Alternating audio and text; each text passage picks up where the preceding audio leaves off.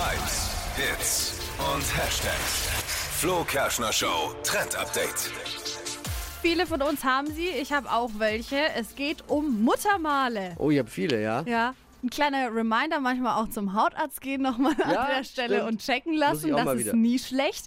Und im Netz, da trennt eben gerade die Muttermaltheorie. Das bedeutet, ist das? es kommt auf die Stelle der Muttermale an und die haben dann eine bestimmte Bedeutung. Zum Beispiel, wenn man Muttermale auf der Stirn hat, soll man besonders intelligent sein.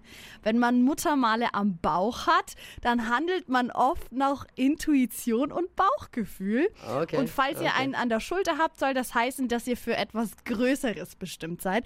Und da gibt's eine super endlange Liste von verschiedenen Bedeutungen der Muttermale. Kann man mal nachschauen, auch online. Und das ist eben was, was gerade auf TikTok total viral geht. Okay.